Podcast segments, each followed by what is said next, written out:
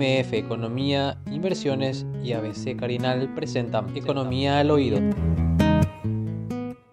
Y ahí le compartí también a Steffi el proyecto de ley del senador Martín Arevalo sobre lo que nos trae justamente a discusión hoy. Y es sobre la propuesta que regula el régimen de actualización de los saberes jubilatorios de los funcionarios y empleados públicos jubilados de la Administración Central y del Servicio Civil.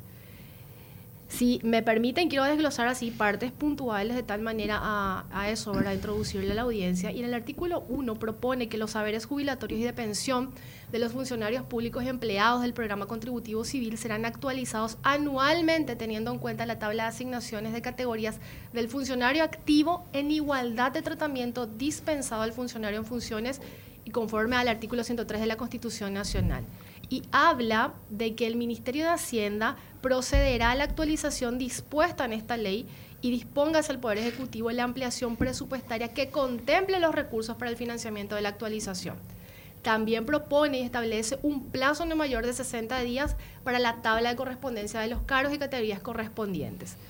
Y si me permitís, Roberto. El artículo cuarto, la actualización regulada en la presente ley será financiada con recursos institucionales del presupuesto respectivo, así con el importe de los intereses generados de la compra de bonos con los fondos previsionales provisionales, mejor dicho, de los sectores superavitarios o su colocación en instituciones nacionales e internacionales certificadas o calificadas. Y esta propuesta de ley es la que se terminó prorrogando por 30 días su tratamiento, Iván Marco. Es así, Prince. Nosotros vimos con muy buenos ojos la decisión que tomó la Comisión de Hacienda y propiamente el Pleno de, la Cámara de Senadores, ¿verdad? De, de, prorrogar el estudio de esto. Yo creo que también eso habla un poco que fueron escuchadas nuestras voces a través de los medios de prensa, a través de las reuniones que hemos mantenido, porque realmente esto creemos que así como está, no, no debería correr. De hecho, nosotros manifestamos nuestra oposición a este proyecto de ley así como está. Eh, entonces estos 30 días dan una ventana para poder debatir mucho más esto, ¿verdad? Eh, no, sé cómo quieren encarar, Princesa, si vamos desglosando un poco lo que es el proyecto, hablamos en general. Me gustaría... ¿Por qué 30 días? La Comisión de Hacienda decidió eso. Se le ocurrió que 30 días. Así mismo.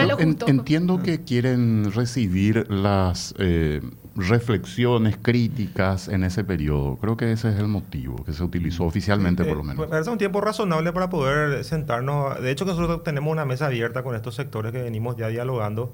Y este es un punto en particular que, que, a ellos les preocupa. Nosotros siempre le hemos dicho que no podemos tocar un solo punto cuando hablamos de la reforma del sistema jubilatorio. Tenemos que abarcar en su conjunto porque en realidad acá tenemos problemas en, todos los sectores que componen la caja fiscal. Y si abordamos solamente un punto y dejamos descalzado el otro, obviamente ese es un problema que, tenemos que solucionarlo todos juntos, es, lo que siempre le hemos dicho. Y este tiempo nos da esa, esa, posibilidad de, de, poner sobre la mesa no solamente el aspecto de la actualización, sino también los otros aspectos, qué pasa con los docentes, qué pasa con el sector de las fuerzas públicas, y si podemos hacer ajustes que son necesarios, que equilibren la situación financiera de la caja y ahí también abordar el tema de la actualización que después podemos entrar puntualmente en los comentarios de la ley. Igual nosotros tenemos preparadas las láminas que vos querías desglosar, pero como... ¿Podemos empezar? A mí me gustaría en algún momento eh, plantearle, en algún momento plantearle lo que, las críticas que tienen también, que se hicieron públicas, ¿verdad? Pero eh, digamos posteriormente para, para ver qué, qué respuesta le damos, porque hay una digamos, un argumento que se utiliza en el Ministerio de Hacienda miente, dice, en, sus argumentos. Pero me gustaría después abordarlo, la cuestión más legal, si se puede. Sí, sí, con, mucho gusto, Roberto. Podemos empezar por esta lámina que estamos viendo ahora, que básicamente lo que hace es compara cómo estaba eh, el sistema de, pensiones público antes de la reforma del 2003 y después de la reforma. Entonces, una repasada rápida la, tasa de contribución, es decir, cuánto, cuánto se les descontaba a los funcionarios públicos antes de la reforma era 14, esto subió al 16%.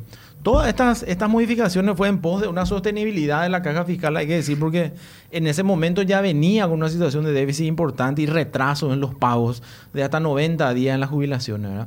También otra de las modificaciones importantes fueron la, la contribución base.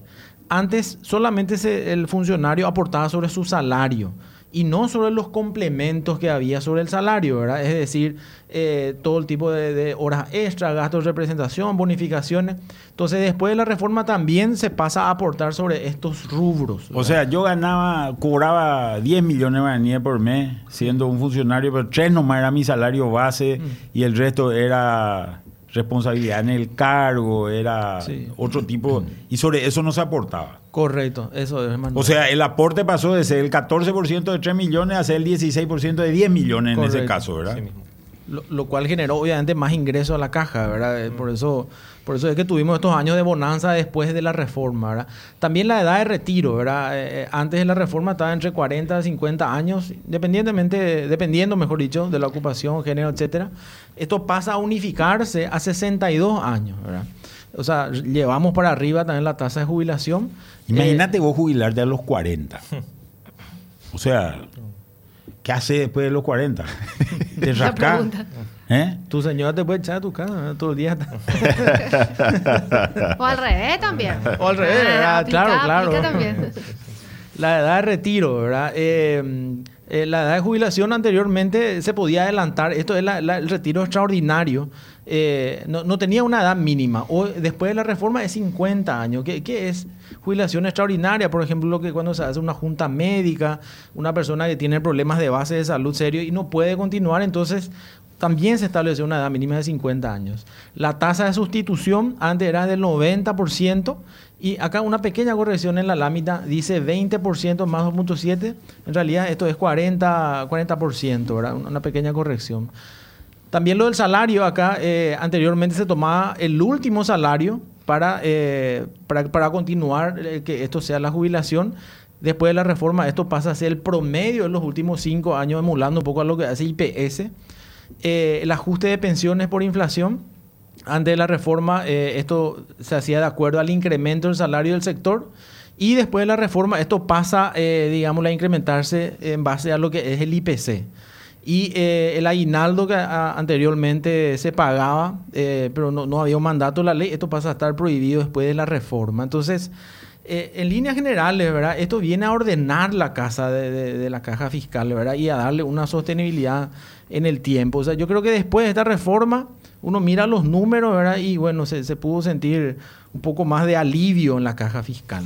Sí, eh, más que nada ahí, lo que me comentaba Iván, para reforzar un poco, es se unificaron de vuelta los criterios. Porque acá lo que pasaba es que antes de la reforma del 2003 había una disparidad de criterios en cuanto a años de aporte, en cuanto a eh, tasas de sustitución o en cuanto a también el aporte que, eh, los años para el retiro. Entonces justamente esa, esa discrepancia que había generaba esa inestabilidad. Y para que veamos hoy, después de 15 años, 18 años de esa reforma, estamos hemos, hemos venido en sentido contrario. Volvimos a, desagregar o a, a desequilibrar todos estos aspectos que habíamos unificado de alguna manera en el 2003. Entonces, si vemos hoy la situación financiera de la caja es un reflejo de haber ajustado de vuelta esos parámetros sin entrar a hacer acá y siempre decimos no hacemos juicios de valor porque siempre eh, qué tal sector se merece o no se merece todos los sectores son importantes la función de cada sector creemos que es prioritaria pero cuando evaluamos los beneficios tenemos que sentarnos a mirar la situación financiera y cómo se va a financiar esos beneficios. Eso es clave en cualquier sistema de jubilación. Y como decía Iván, él siempre compara con IPS, porque en IPS no tenemos ese problema. Y todos los sectores son igualitarios en cuanto a los beneficios y en cuanto a los aportes. No hay discusión si es docente, si es, si es eh, seguridad privada, si es bancario. Bueno, bancario de su caja, ¿verdad? perdón. eh, o médico. Entonces, no hay diferencia. Entonces, de- deberíamos volver a analizar en ese contexto eh, la necesidad de volver a unificar esos criterios y en el caso de haber excepciones, ¿cómo se va a financiar? Eh, Eso es clave, ¿verdad? Ahora, este cuadro es, eh, caja fiscal tiene muchos sectores, están militares, policías, estamos hablando del servicio civil, docentes, El, el Eh, sector civil en general. el- el sector civil Sí, fundamentalmente. Nosotros hacemos esa diferenciación, lo que es fuerzas públicas y sector y sector civil. civil, perfecto. Sí, a- En, en este caso hablamos del sector civil. Sí, a- hay otra lámina que es para graficar un poco lo que estaba diciendo Marco. No sé si podemos- ¿Qué, será, ¿Qué es la siguiente, Steffi, por favor? Eh, esto es, ha- hace como una cronología en el tiempo, ¿verdad? Eh, empezamos en el 2003 hasta el 2021. Recién veíamos todo, todas las reformas que pasó, o sea, to- todo lo que tocó la reforma del 2003. Y acá vemos todos los regímenes especiales que se han creado de ese momento. Esto arranca en el 2007, ¿verdad? Y eh, hasta el 2021, que fue el, último que se pasó el año pasado, en total son 10 regímenes especiales que se crearon. Imagínense ustedes cómo se vino perforando esa reforma del 2003. Y, y todos estos regímenes, sin entrar un poco en detalle en cada uno, lo que apuntaban es a dar más beneficio. Reducir la edad jubilatoria, aumentar la tasa de sustitución, reducir el aporte. ¿verdad? Entonces, eh, todo esto atenta contra una sostenibilidad de largo plazo de la caja fiscal. Y, y de nuevo acá siempre hacemos un paralelismo con, con IPS, ¿verdad? Esto no existe en IPS. En IPS, como decía Marco, desde un ordenanza que entra recién a una empresa, un gerente general tiene el mismo régimen. Eh, aporta 25 años, a los 60 años se jubila. Cualquiera Entonces, sea su profesión. Claro, cualquiera sea su profesión, ¿verdad? Entonces, ese siempre fue nuestro reclamo. ¿Por qué hacer esa diferenciación? Eh, en el sector público y empezamos a hacer una diferenciación por profesiones, ¿verdad? Y sin ánimo de, de entrar a juzgar, como también decía Marco, una u otra profesión. ¿Por qué un profesional de un rubro tiene que tener más beneficio que el otro? Y así empezamos, porque el otro ya tenía, yo también quiero, y, y eso fue así, ¿verdad? Realmente, lastimosamente. Pero con relación nomás a este, a este mismo gráfico que estamos, que estamos viendo en la televisión que te da la cronología, cuando vos mirás este gráfico, tenés, tenés, bueno, primero la ley inicial, que es la 2345, ¿verdad? En el 2003. Y después tenés una partida de leyes que afectan a personal de blanco fundamentalmente, ¿verdad? Que en el 2007, en el a, mí, 2000... a mí me gustaría leer, Manuel, porque hay gente que solo escucha la radio, entonces no ve la TV. Yo les leo. 2007, eh, enfermeros. 2011, Y obstetra. Y obstetra. Eh, fu- 2011, fuerzas públicas. 2012, docentes universitarios. 2015 entra obstetras, patrulla caminera. 2019 entran los leyes especiales, odontólogos y bioquímicos, Ministerio de Salud Pública, médicos del Ministerio de Salud Pública, guardaparques. En el 2020 entran leyes especiales para médicos de OEE. OEE y empresas públicas y personas con discapacidad. Y en el 2021 entran los psicólogos del Ministerio de Salud Pública. Esa es el, digamos, el- una línea de tiempo de todas las leyes que fueron eh, modificando aquella 2, 3, 4, 5 del, del, del año 2003-2004. Pero acá hay cosas que son interesantes, ¿verdad? Cuando nosotros miramos esta lámina, lo que vemos es, en realidad hay una modificación. Primero, antes que nada, ¿cuáles son los sectores deficitarios? Sabemos que los sectores deficitarios son magisterio fundamentalmente y fuerzas públicas, ¿verdad?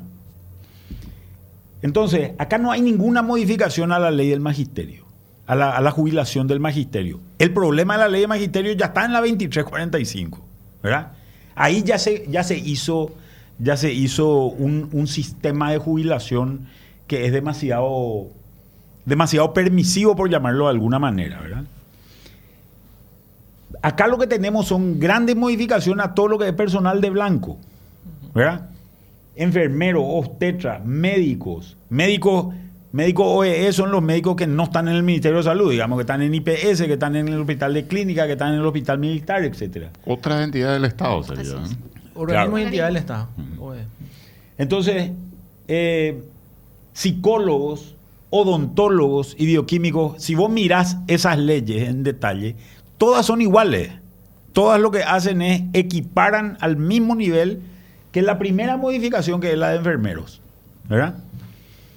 Que básicamente lo que hace es le saca el, el- si mal no recuerdo, lo que le hace es le saca la edad jubilatoria. Baja 55 años. Baja, le- baja 55. 55 años. Le, le baja 55 años la edad jubilatoria y le reduce también los años de aporte, creo. ¿verdad? Aumenta la sustitución. Aumenta. Claro. Quiero explicar lo que es la tasa de sustitución, porque hablamos como de tasa de sustitución como si fuera que algo que todo el mundo tiene que saber.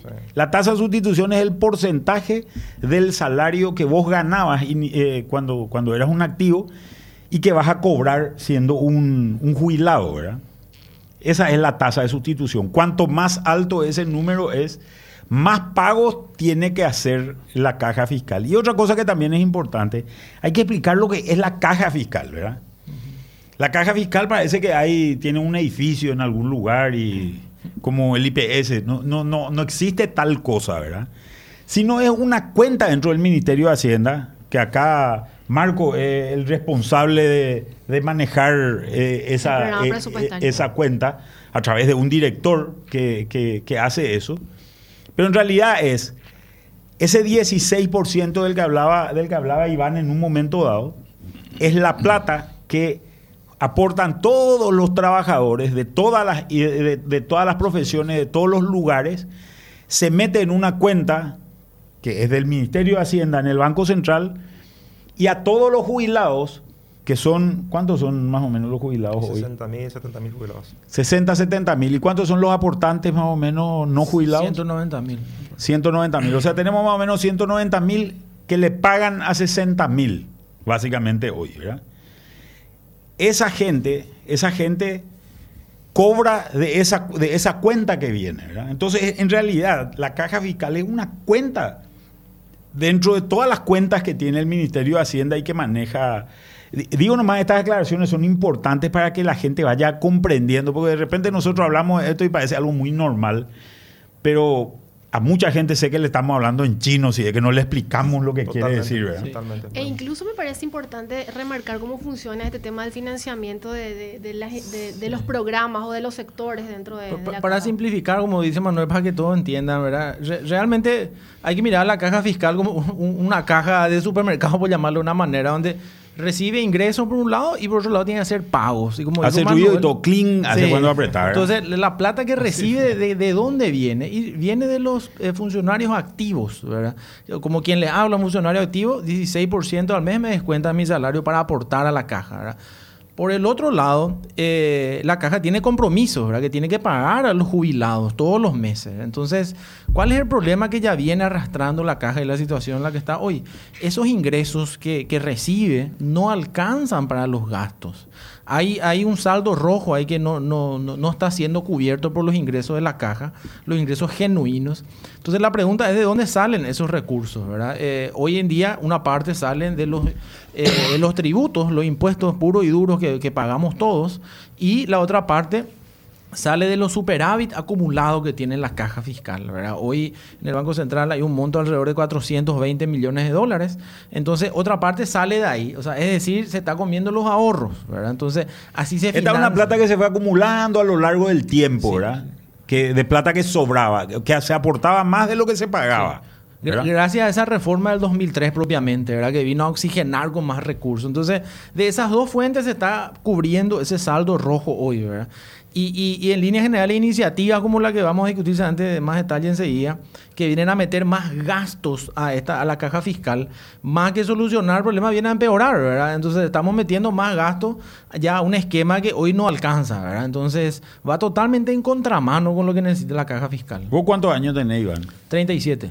Y vos no te vas a jubilar ni a rotazo con esto. ese, ese, es un buen punto, Manuel. Pues siempre nosotros decimos acá nosotros somos parte interesada porque somos de carrera, somos del sector civil, somos del sector de la administración pública.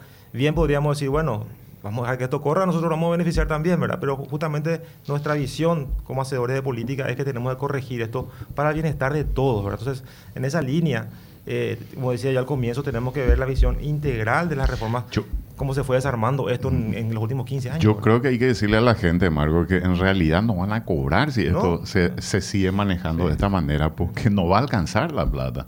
O la, o la vamos a tener que o, lo vamos a tener que pagar todo el país con inflación de alguna manera. Son pocos los caminos. Con, incremento de impuestos, con inflación. De, o sea, alguien va a tener que pagar y posiblemente en este país donde creo que el 30% nomás cotiza a una caja, va a terminar incidiendo en, en los 7 millones de habitantes que estamos. O sea, todos los habitantes de la República van a tener que pagar más impuestos para que para mantener a este sector que no sé si va a llegar a cubrir incluso sus costos. En realidad, Roberto, yo te diría que no sé si va a poder pagar porque el monto es tan grande y lo hablamos el otro día con Manuel, ya estamos llegando casi al 50-60% de lo que nos cuestan los intereses de la deuda, el déficit de la caja fiscal. Entonces, eh, probablemente lo que va a pasar es si llega esa, ese momento, ojalá nunca llegue, se va a tener que bajar la jubilación como ya pasó en otros países, va a ser dramático eso. O como pasó con la caja bancaria, Como pasó con la caja bancaria en algún momento que tuvo problemas y se bajaron las jubilaciones. o sea, esa es una realidad. Se engaña la gente cuando cree que esto va, a ser sostenible en el tiempo. Eh, el punto que tocaste, Roberto, yo creo que es central acá, porque habla un poco de la equidad social. y ahí te corrijo un poquitito. En realidad es el 20%, ¿verdad? Hoy si miramos el total de la población paraguaya, vamos a hacer rápido un número, ¿verdad? De cada 100 paraguayos, 20 son los que hoy aportan a un sistema jubilatorio. El otro 80% no aporta. ¿Qué quiere decir esto? Que ni siquiera tiene la esperanza de jubilarse algún día, porque son gente que está en el sector informal, el que le vemos en la calle vendiendo empanadas, sándwich, ese es ¿verdad? el 80%. Que también paga sus impuestos, ¿verdad? Cuando se va a un supermercado, compra un kilo de pan, paga impuestos. ¿Para qué? Para en parte de esos impuestos financiar el déficit de la caja fiscal. Y en ese 20%, Roberto, hay que tener en cuenta que tenés metido IPS. O sea, IPS tenés 15%. En realidad es 5% nomás de la población lo que hoy está cotizando, eh, digámosle, en, en, el sistema de jubilación en el sector público. Y está siendo subsidiada por ese 80% que no tiene ni siquiera esperanza de jubilarse en algún día, ¿verdad? Entonces, yo creo que ahí hay una inequidad tremenda, ¿verdad? Y, y, y, pedir más beneficios sobre, ese, sobre esa inequidad, eh, yo creo que va en contramano totalmente, ¿no? Hay mensajes que están cayendo y le decimos a la gente que pueden seguir enviándonos. Y dice, por ejemplo, este mensaje, eso del magisterio, si pueden explicar mejor. Sí, con gusto, Prince. Eh, lo, del magisterio se refiere a los, a los docentes, ¿verdad? Eh, ellos tienen su, su propio régimen, ¿no? Que, que, bueno, realmente es, es, uno de los regímenes que hoy en día es, eh, es eh, deficitario, como, o sea, los ingresos no alcanzan para cubrir los gastos. Tal vez si podemos poner la siguiente lámina, ahí podemos ver el, el número, pero voy a ir explicando. Este, hoy un docente tiene la posibilidad de jubilarse, inclusive a partir de los 43 años, ahora si tiene dos hijos, 45 es la edad. Eh, tres, hasta tres puede tener. Sí, ¿verdad? Lo cual no quiere decir que todos se jubilen. Algunos, el promedio. O sea, hasta tres es rentable tener hijos.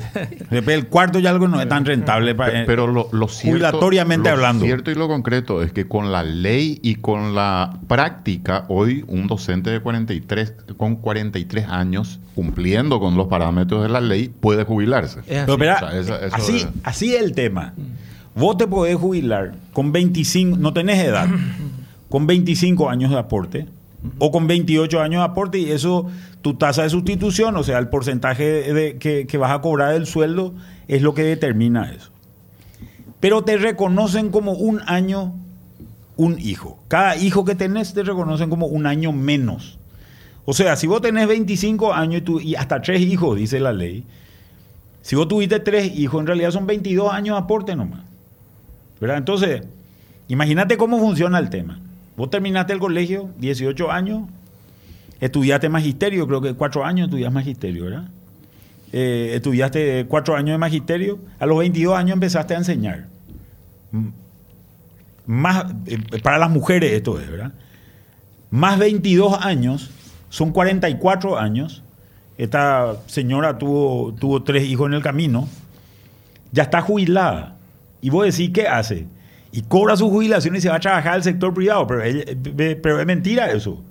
Porque en realidad hay 70 mil maestros en el sector público y hay 8 mil nomás en el sector privado. No hay lugar para ella en el sector, en el sector No. privado. Acá dice, no te cuenta antes de los 25 años de antigüedad los hijos, dice una persona. Yo no sé cómo funciona, porque algunas ya nos hicieron esa, Yo, esa yo creo, observación. no sé Roberto, cómo funciona. que- yo creo, Roberto, que tal vez en vez, en vez de entrar en los detalles deberíamos ver un poco el agregado. de siguiendo en el sector magisterio, hoy en día el problema ya está instalado en el sentido que ya tenemos un déficit y tenemos un número importante de docentes que ya cumplieron con los parámetros de la ley, como dice el papel aguanta todo, pero no pueden pasar a jubilación porque no están los plata. recursos, ¿verdad? Eh, ¿Cuánto hablamos, Marco? Eh, eh, No, el déficit. no, el- la cantidad de docentes que hoy ya cumplieron por no- como más- 14.000 yo escuché. 8.000, 10.000 eh, ellos hablan. ¿Y no hay recursos en qué sentido? y, y no, no pueden acceder. O sea, esos papeles ni siquiera se reciben hoy en Hacienda, tanto ya en el Ministerio de Educación, ¿verdad? Porque No hay plata para pagarle. Claro, hay Están cuestiones, esperando hay- su hay jubilación. cuestiones operativas y también financieras. Acá hay que explicar, Manuel, la parte demográfica también de los docentes, porque en la, eh, a fines de los 90, con la reforma educativa, que entra una cantidad enorme de docentes, se dispara la cantidad de docentes a nivel país, y ese, esa masa de docentes son los que hoy se están jubilando. Entonces, tenemos ese problema demográfico que hoy, eh, de golpe, y vamos a ver, la, evolución del déficit. En los últimos cinco años se dispara el déficit del magisterio, es por eso, porque hoy están llegando todos juntos a esa edad de 45, 50 años, y eso va a pasar también en la administración pública. Hoy tenemos todavía una gran cantidad de funcionarios públicos, pero en 20 años más eso se va a invertir. Vamos a tener una población mucho más cercana a la edad de, de jubilación y eso también tenemos que discutirlo. ¿verdad? Eh, entonces, como decía Iván, hoy tenemos muchos docentes que ya están en- cumpliendo todos los parámetros listos para jubilarse. Tenemos un problema operativo también porque son muchísimos expedientes. La, la Caja de Jubilaciones recibe muchísimos expedientes por día y trámites. Hay un problema operativo de, de poder procesar todo y también un problema financiero. Ahora, eh, yo otra cosa, quiero aprovechar esta pregunta del oyente porque creo que es muy importante para fijar un poco los conceptos del manejo. Porque vos explicabas ya, Iván, hace un ratito, pero él dice, quisiera que recuerde que los jubilados del IPS somos aportantes durante 30 años, algunos más años de 16. No es verdad que los activos estén pagando nuestro sueldo, dice. O sea, hay mucha gente que cree que lo que paga está aportando para que le genere después lo que le van a pagar durante 20 o 30 años posiblemente, de acuerdo a la edad de jubilación. Y el sistema no funciona así, tanto en el sector público como en el IPS, porque es un sistema que le llaman de reparto. Y me gustaría que expliquen por qué no funciona así. Porque la gente tiene, pues dice, no, yo pagué, esa yo es mi plata. Años, esa es mi plata, ¿por qué me privan? Ese es un Y no- punto clave porque, eh, eh, y, y se entiende porque el, el desconocimiento muchas veces, esa es mi plata, yo aporté, ¿dónde está mi plata? Se llevó todo. Y, y- y están los números, Iván puede ponernos si tener las Sí. placas. El promedio de, de- de lo que dura el aporte de un jubilado de, de la administración pública, por ejemplo, es de 8, 7, 8 años. De un docente es 5, 6 años. O sea, el que aportó durante todo ese tiempo que exige En la seis ley, años ya se fue 25, 30 años, en 6 o 7 años se acabó. Así mismo. Yo, yo tengo sí. acá dos ejercicios, justamente, no, no, tengo, no, no pasé nomás la lámina, pero puedo explicar. En el caso de un docente, vamos a poner ciertos parámetros, una expectativa de vida de 80 años. Y en promedio, un- una edad jubilatoria de 51 años. O sea, vamos a alzarle un poquitito, se jubila a los 51. Razonable, digamos. Sí. Entonces, esta persona que aportó 25 años sobre, sobre lo que durante su vida activa, son 281 millones de guaraníes. ¿Cuánto gana? ¿Cuánto es su sueldo? Esto está en promedio 4.2 millones. 4 millones. 4 millones 200. Sí, 4 Que es el millones actual. 200, ¿verdad? Esto- estos 281 millones de guaraníes que acumuló en estos 25 años alcanzan para pagar 5 años de jubilación. Esa es la suma de el 16% de 4 millones 200 multiplicado por los 25 años. Correcto. Eh, Entonces, por 12. bajo una expectativa de vida de 80 años, quiere decir que si se jubiló a los 51, 29 años que va a continuar Cobra. cobrando. Ese ya no es, vamos a decirle, entre comillas, su dinero. Ese es el dinero de los activos y esto suma 1.454 millones de guaraníes. Imagínense, o sea, él aportó 281 y va a recibir 1.454 de los activos. Entonces, el mismo ejercicio rápido es para un, para un funcionario de la administración pública, esto es un poco más, eh, también sobre un salario de 3 millones y medio, aportando 25 años. Esto suma 362 millones de guaraníes que aportó él. Esto le alcanza para 8 años y medio. Su plata, vamos a decirle entre comillas. Y después, eh, bajo el mismo parámetro, una expectativa de vida de 80 años, son 18 años que está percibiendo adicionalmente ya eh, proveniendo de los aportes de los activos. Por, eso el establecimiento de los parámetros es tan importante en el análisis de una ley a futuro, porque se tiene en cuenta estas variables, o cuándo se va a jubilar la gente, cuándo va a llegar a la edad, porque lo que sostiene a cualquier caja, ya sea el del sector público o el IPS, es el, el aporte de los activos. Por eso el IPS tiene, entre comillas, cierto colchón más importante, porque tiene todavía muchos aportantes y tiene un margen muy grande por crecer por la informalidad que existe. Si IPS hoy logra meter eh, la mitad del mercado laboral, va a tener una salud financiera mucho más eh, importante. En cambio, en la caja fiscal eso ya no va a suceder, porque el, el ritmo, la velocidad que entran los Va- funcionarios va- es mucho más va a tener lenta. un problema Entonces, contrario incluso, porque tener vas a tener problema- muchos muchos Sí. cobrando y, y la misma cantidad aportando, porque tampoco mismo. va a crecer mucho eso. Sí, Sí. así es. Y este ejercicio que hizo Iván hay que multiplicar por la cantidad potencial, ¿verdad? Sí, y, y esto nos lleva al siguiente razonamiento, ¿verdad? Porque, eh, como dijimos, hay diferentes regímenes. Entonces, hoy lo- lo- los de la administración pública, ¿qué te dicen? ¿verdad? ¿Cuál, cuál es el argumento que ellos usan? Dice, mi sector es superavitario, esa es mi plata y yo quiero un aumento, te dice. Y, y cuando uno escucha eso, hasta parecería que tiene razón, ¿verdad? Porque finalmente es superavitario. Bueno, hay do- dos cuestiones nomás, ¿verdad? Primero, como vimos recién, eh, primero que nada, el razonamiento está errado, ¿verdad? Porque eh, está mal decir es mi plata porque es un sistema colectivo, no es una capitalización individual. Pero si usamos el mismo razonamiento que usan ellos, en realidad ya no es su plata, es la plata de los activos, de los que estamos aportando hoy, ¿verdad? Tanto el superávit que se genera anualmente y eh, lo que está hoy de ahorro en el Banco Central. Entonces, la siguiente pregunta es, ¿para qué es esa plata? Y, y esa plata es para que la caja fiscal pueda invertir, generar renta y el día de mañana poder pagar las jubilaciones a los activos que hoy estamos aportando, ¿verdad? Y hablando mal y pronto, no es para que los jubilados hoy se repartan entre ellos, ¿verdad? Porque si no, ¿cómo nos vamos a jubilar los activos? Y ahí yo hago un llamado atención, como dije, a los más de 190 mil funcionarios públicos activos del sector civil, que si esto se llega a aprobar, van a, van a, va a estar comprometida su jubilación, así es, ¿verdad? El, el proyecto de ley que, que se prorrogó. Porque Sí. hay una eh, una, una, estimación que hicieron de más de 200 millones de, dólares. Y, números rápidos. Hoy el superávit acumulado que, que, está en el Banco Central ronda los 420 millones de dólares, ¿verdad? Esto es dinero líquido. Hay otros 400 millones de dólares en activos que compró la caja fiscal, eh, bonos y compañía. Entonces, estamos hablando de un universo de 800, pero de los cuales la mitad es liquidez. Entonces, si este proyecto de ley se llega a aprobar así como está, esto representa un gasto adicional para la caja fiscal de 277 millones de dólares por año. Entonces, estos recursos líquidos que hoy están en el Banco Central se agotan en menos de dos años. Entonces, eh, y la pregunta es, ¿qué vamos a hacer? Entonces, este tipo de iniciativa genera una expectativa muy grande y creo que yo, eh, es una expectativa falsa, ¿verdad? Porque aprobemos esto, en dos años usamos todos los ahorros y después es la pregunta, ¿qué hacemos? ¿no? Ahora bien, nosotros estamos, eh, como decía al comienzo, eh, este tiempo nos va a dar la, la, posibilidad de poder sentarnos a discutir. Hay cuestiones que sí queremos, queremos que se, se pueda atender en la ley, que es el aporte de la, pensión mínima o la jubilación mínima. Es cierto que hay muchos jubilados que se han jubilado con un nivel muy bajo, menos de un millón de guaraníes, y que obviamente eh, eso es, algo que se, podría atender, lo estamos discutiendo, eso es la posibilidad de aumentar un poco a, aquellos que, tienen un salario o, una jubilación muy baja, creo que eso sí es atendible dentro de un contexto de ajustes que, decimos para que eso sea sostenible en el tiempo. ¿verdad? Y, por otro lado, la, actualización, que, que, quiero tomar el punto filosófico un poco del proyecto de ley, que habla, si bien es cierto, en ninguna parte menciona la palabra equiparación, pero cuando, cuando leíste de Prince el, segundo artículo, creo dice claramente que se hará a base de una tabla de equivalencia. Entonces ahí automáticamente nos lleva a una equiparación de facto, siempre por llamarlo de alguna manera, porque hace tabla de equivalencia tenemos que ver cuánto gana el activo y comparar eso con, con el jubilado. Justamente yo ahí, ahí es el problema que... El comunicado, me gustaría aprovechar esta, el tema del comunicado que habían eh, sacado los jubilados, los gremios jubilados.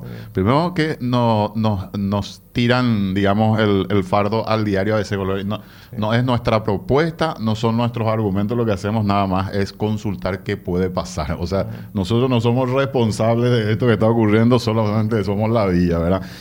Pero dice ahí, este, y, se refiere, Iván, a, a vos, a unas declaraciones que hiciste, dice, eh, sostienen falsamente que el proyecto propone la equiparación de la jubilación al sueldo que perciben los activos, lo cual está desmentido en su propia publicación en la que transcribe el proyecto y se observa concretamente el artículo cuarto, que la actualización proyectada será financiada con recursos de fuente 30, o sea, recursos institucionales, o sea, con los propios aportes contribuidos por quienes serán los beneficiarios. Y no satisfecho recurre al auxilio de declaraciones del personal de la Secretaría, el subsecretario Iván que tendría razón si este funcionario demuestra que el financiamiento propuesto en el proyecto de ley será imputado al erario.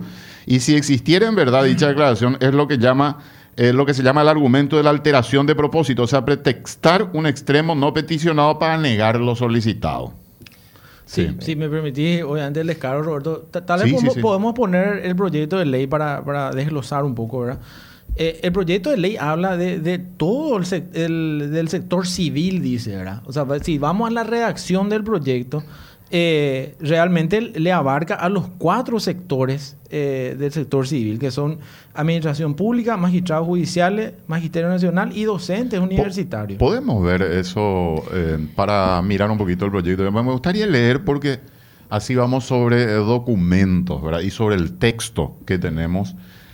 Me gustaría tenerlo acá. acá lo tenemos. Porque quiero que lo leas, Prince, vos que estás en mejor audición allí. ¿Qué, artículo, Iván? y en el primero ya encontramos, dice los haberes jubilatorios y de pensión de los funcionarios públicos y empleados del programa contributivo civil, dice. ¿verdad? Entonces hago una pausa ahí. El programa contributivo civil abarca estos cuatro que yo acabo de mencionar, es decir, todo el universo del sector civil. ¿verdad? Y, yo creo que ahí parte este comunicado que hacen los jubilados, porque en realidad la intención de ellos es solamente los sectores superhabitarios, dicen ellos, ¿verdad? Pero el texto abarca más. Entonces, es ahí donde nosotros decimos, esto va a costar más caro, en pocas palabras, ¿verdad? Eh, y, después, también lo que se refiere a actualización, yo creo que vale la pena explicar un poco, ¿verdad? La, la actualización, el artículo 103 de la Constitución dice lo siguiente, en igual eh, condición que el funcionario activo, ¿no? Entonces, si nosotros vamos a interpretar literalmente lo que dice la Constitución, a ver, desde el 2012 que no hay aumento generalizado en el sector público, en el sector civil. Entonces, realmente no le corresponde, no le hubiera correspondido ningún aumento al sector de los jubilados, ¿verdad? A excepción de aquellos que sí tuvieron, por ejemplo, que el sector de magisterio. Solamente a ellos le correspondería que ya es un sector deficitario. Entonces, realmente si se va a cumplir así a rajatabla, entonces realmente no, estaríamos hablando de ningún tipo de aumento. Sin embargo, la ley que, que digámosle, que regula el sistema de jubilaciones habla de un, ajuste por IPC. La ley eh, de la reforma del, del 2003 y sus posteriores modificaciones. Entonces, si nosotros nos paramos en el año 2005 hasta el cierre de 2021, vemos que los haberes jubilatorios se ajustaron todos los años por el IPC. Inclusive con un acumulado, si hacemos un acumulado, hay un acumulado del 91% de ajuste, ¿verdad? Entonces, ahí se cumple con la actualización que dice tanto la Constitución como la ley. Entonces, ya, la actualización es un hecho, se hace. Entonces, eh, yo, yo, me pregunto ¿qué, qué, es, qué más lo que tenemos que interpretar de, de, actualización si la propia Corte Suprema en el año 2007 ya dijo que actualización no es lo mismo que equiparación. Y como dijo Marco, acá en el artículo tercero, habla, eh, dice, eh, el Poder Ejecutivo a través del Ministerio de Hacienda elaboraría y establecerá eh, una tabla de correspondencia. ¿verdad? Es decir, entre claro, entre el activo y el pasivo. Esto es equiparación, pero en otras palabras, ¿verdad? Entonces, de nuevo, actualización ya se hace. ¿verdad? Yo, yo, a mí me gustaría preguntarle a un jubilado cuánto ganaba en el 2005, cuánto gana hoy. Y te puedo asegurar que tuvo un aumento del 91%. Entonces, ¿Esto es eh, equiparación, Roberto? Pues yo creo que mucha gente, eh, por supuesto, lo que se plantea es, yo aporto, es, mucho tiempo, 62 años para jubilarme, 40 años de aporte. Es eso un poco lo que muchos se plantean. Yo eh, creo que en algún momento tenemos que abordar también el sector de militares y policías, que son, digamos, son los de las fuerzas ¿Sabe públicas. ¿Sabe cuál es el tema también acá que me parece a mí que es importante? Todas estas leyes lo que hacen es generan una diferencia entre los paraguayos. Hace que los paraguayos no seamos todos iguales. Voy a poner un ejemplo. Una maestra que enseña en un colegio privado se jubila a los 62 años, después, después de 30 años aporte, etcétera, etcétera. Una maestra que enseña en el, en el colegio público, posiblemente está enfrente del colegio público, está jubilada 18 años antes ya. Esto lo que no es, no, no, no es justo. Y esto en el, en el ámbito de la justicia, más allá de, de, que tengamos discusiones tal vez muy puntuales. En el ámbito de la justicia hay un problema serio. Y hay otro problema serio en el ámbito financiero. Que la realidad es que la plata no hay. Y la plata se está acabando. Voy a poner un ejemplo que, Marco ya lo señalaba, pero le, quiero dar un detalle un poco más importante.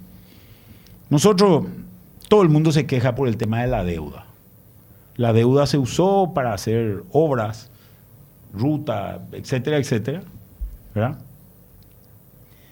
Y esa, esas rutas rinden algún tipo de beneficio a, los paraguayos en general o a los, a los habitantes del Paraguay en general.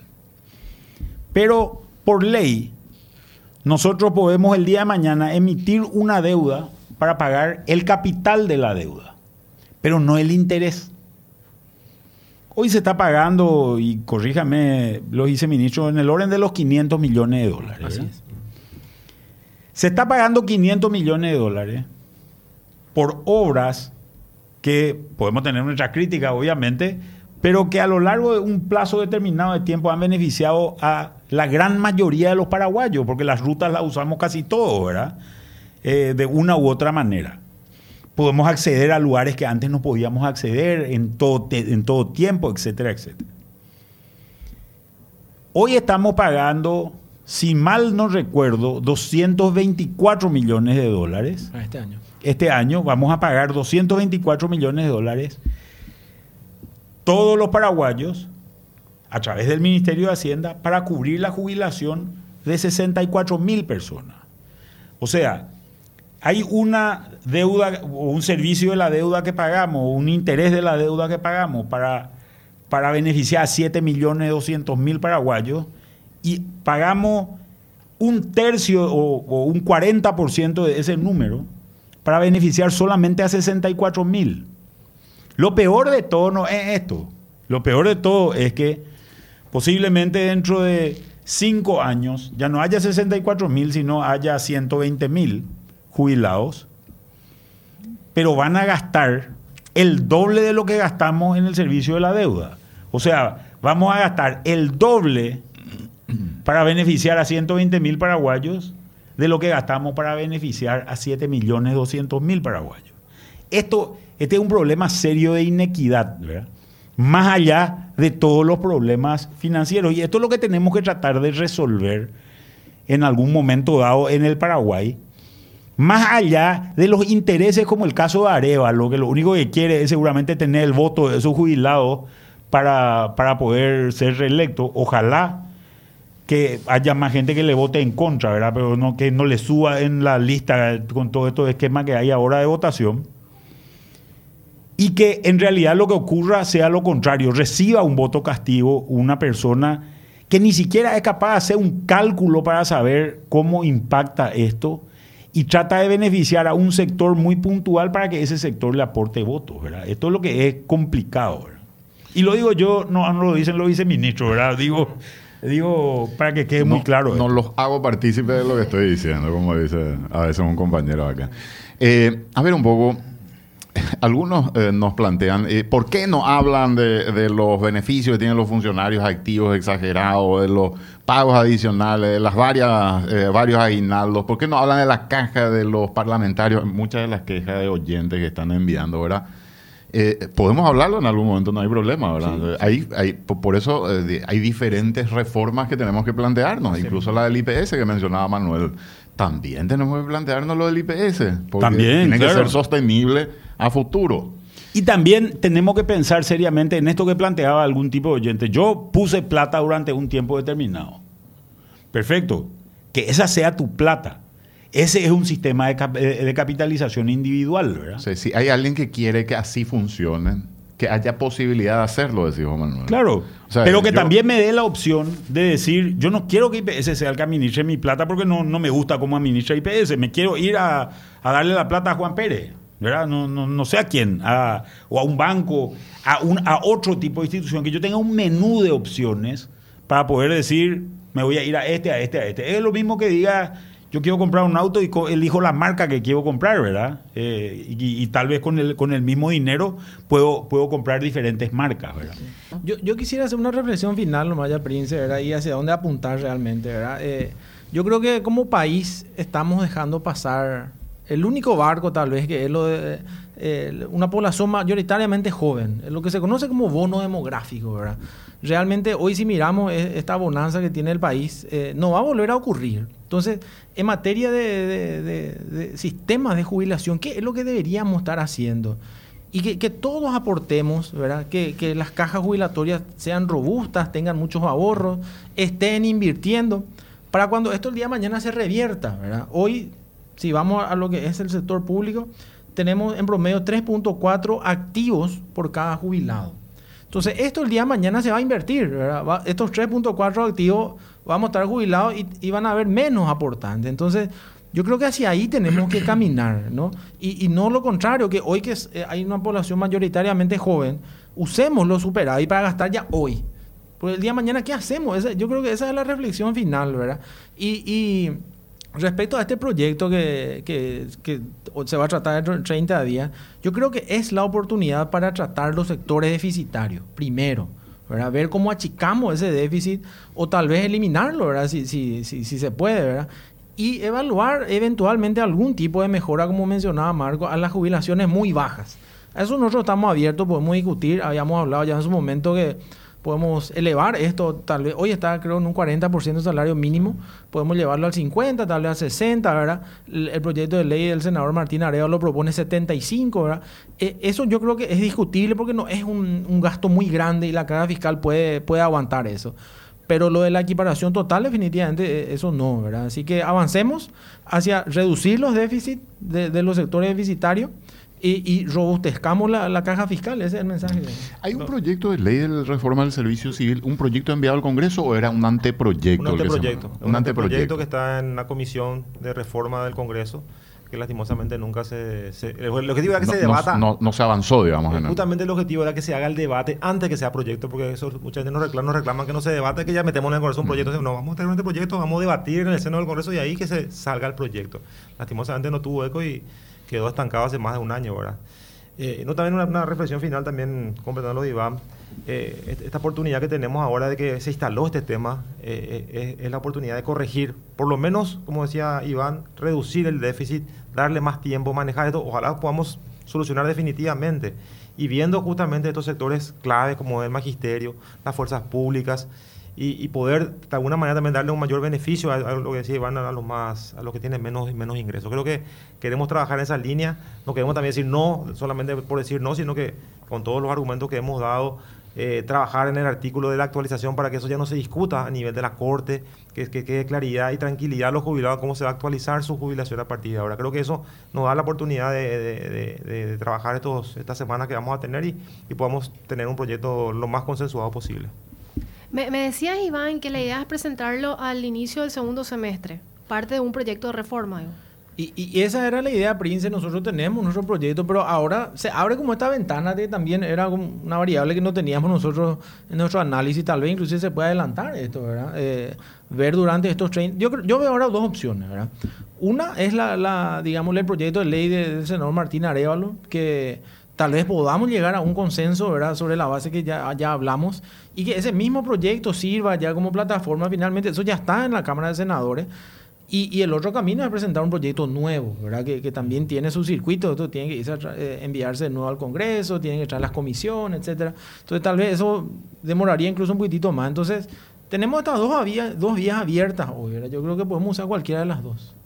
Manuel, una reflexión final sobre esto. Creo que es un tema muy interesante porque es un tema que, aunque parece que estamos hablando de lo que se le paga a un jubilado, de a un funcionario público jubilado, en realidad esto nos toca a todos los paraguayos. Y al tocarnos a todos los paraguayos nos va a terminar impactando de algún, en, en algún lugar. Pero sobre todo le toca a los funcionarios a los funcionarios públicos, ¿verdad? Que tienen que tener en cuenta esto, porque van a tener, tienen que pensar hoy, porque si no van a tener muchísimos problemas cuando lleguen a la edad jubilatoria. Y tienen que defender estos derechos que, que, que van a tener, van a obtener en algún momento y que en realidad están siendo mal utilizados en este momento por una por disposiciones legales que que grupos mucho más pequeños han conseguido pasar a lo largo de un tiempo, como lo hemos mostrado dentro del programa. Así que creo que este programa trata de ser un llamado de atención, ¿verdad? no solamente a, los paraguayos en general, sino a los funcionarios públicos activos en particular. Una cuestión que no lo hablamos, pero que creo que vale la pena por lo menos hacer una breve mención, Iván, es la o sea, sin, eh, fuera de este proyecto de ley que estábamos hablando, ¿verdad? ¿Cuál es la proyección que se tiene de la caja fiscal? Ya, o sea, sin hablar de este proyecto que, que, que, hace referencia a, Arevalo, al senador Arevalo, ya hay una, una, estimación de lo que podría ocurrir. Entonces, creo que vale la pena también que hablemos de ese tema y entender un poco qué es lo que puede pasar en este escenario.